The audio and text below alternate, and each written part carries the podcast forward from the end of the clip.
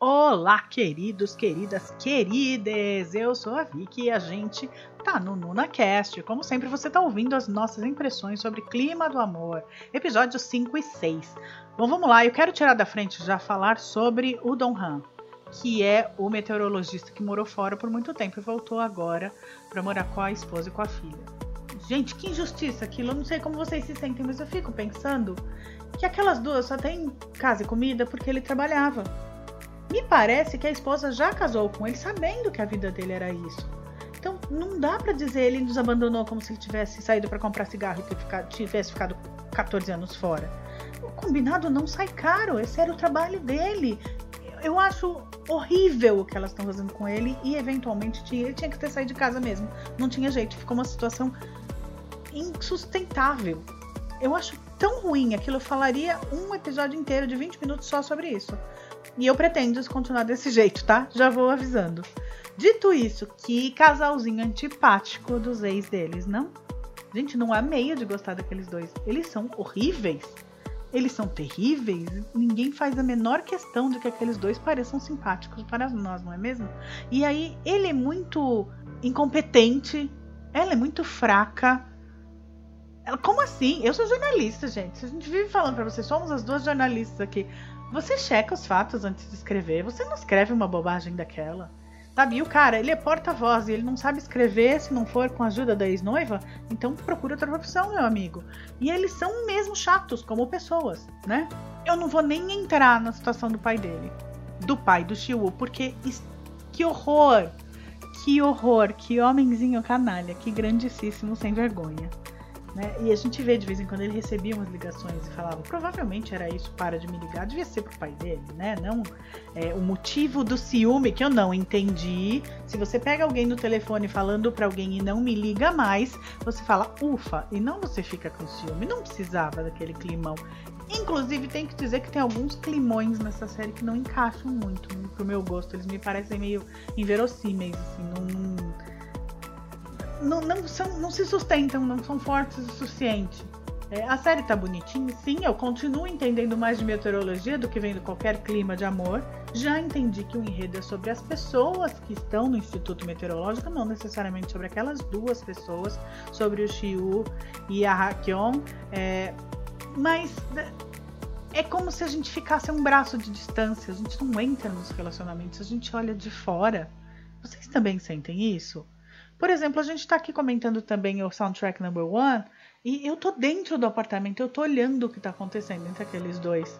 E no caso do clima do amor, parece que por conta, pra mim, tá? A minha impressão é que porque o personagem da Park Min Young tem que ser tão eficiente que a vida dela, pessoal fica de lado, é, eu não sou convidada para entrar e ver aqueles dois se relacionando. Eu tenho que ficar de fora, eu tenho que olhar como se eu estivesse espiando da janela. Não sei vocês, mas para mim isso é muito forte. Assim. E a gente só consegue se envolver mesmo, no meu caso, para ficar com muito ranço de como aquelas pessoas são fofoqueiras, abertamente fofoqueiras. Me incomoda bastante, dá vontade de falar, para, isso não é da sua conta. Eu tô gostando, por exemplo, da vida do, eu não sei, eu não peguei o nome dele, do outro meteorologista que mora sozinho e gosta do vinho e da música clássica. E aquele cara, assim, não se mete na vida de ninguém, ou pelo menos não por enquanto foi gostosinho o negócio de guarda aqui a comida dela e ele a casa inteira tá bebendo. Aquilo tá muito divertido. E no fim das contas, para mim, ele é o personagem mais simpático ali no cantinho dele.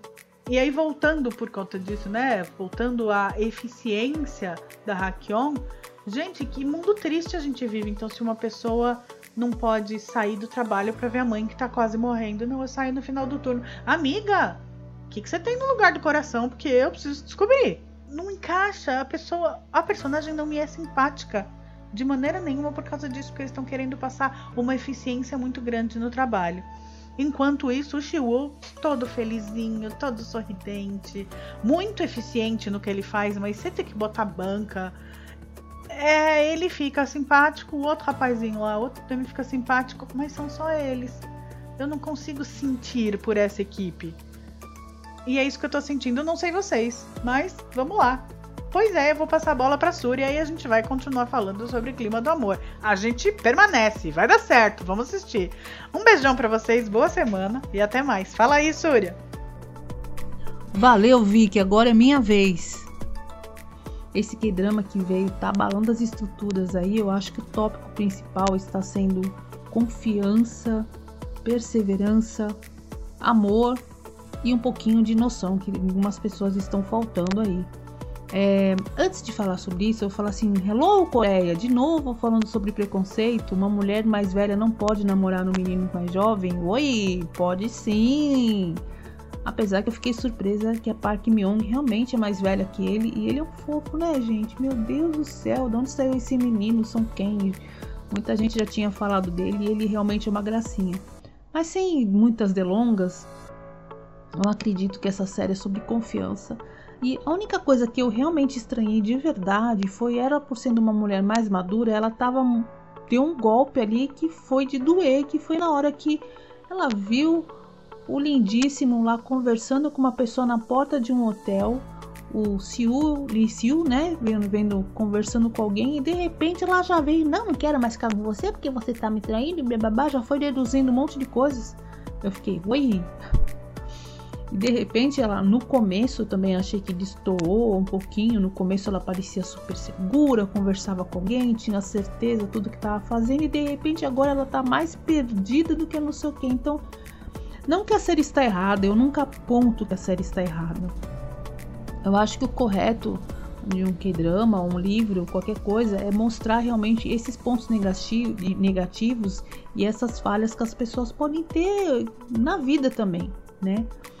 É, então eu espero realmente chegar até o final e ter todas as respostas e ter tudo colocado bem à vista da gente, pra gente falar assim, haha, então é assim, foi essa lição que eu aprendi até o final e esse tipo de coisa. Eu acho ele muito mais otimista do que ela.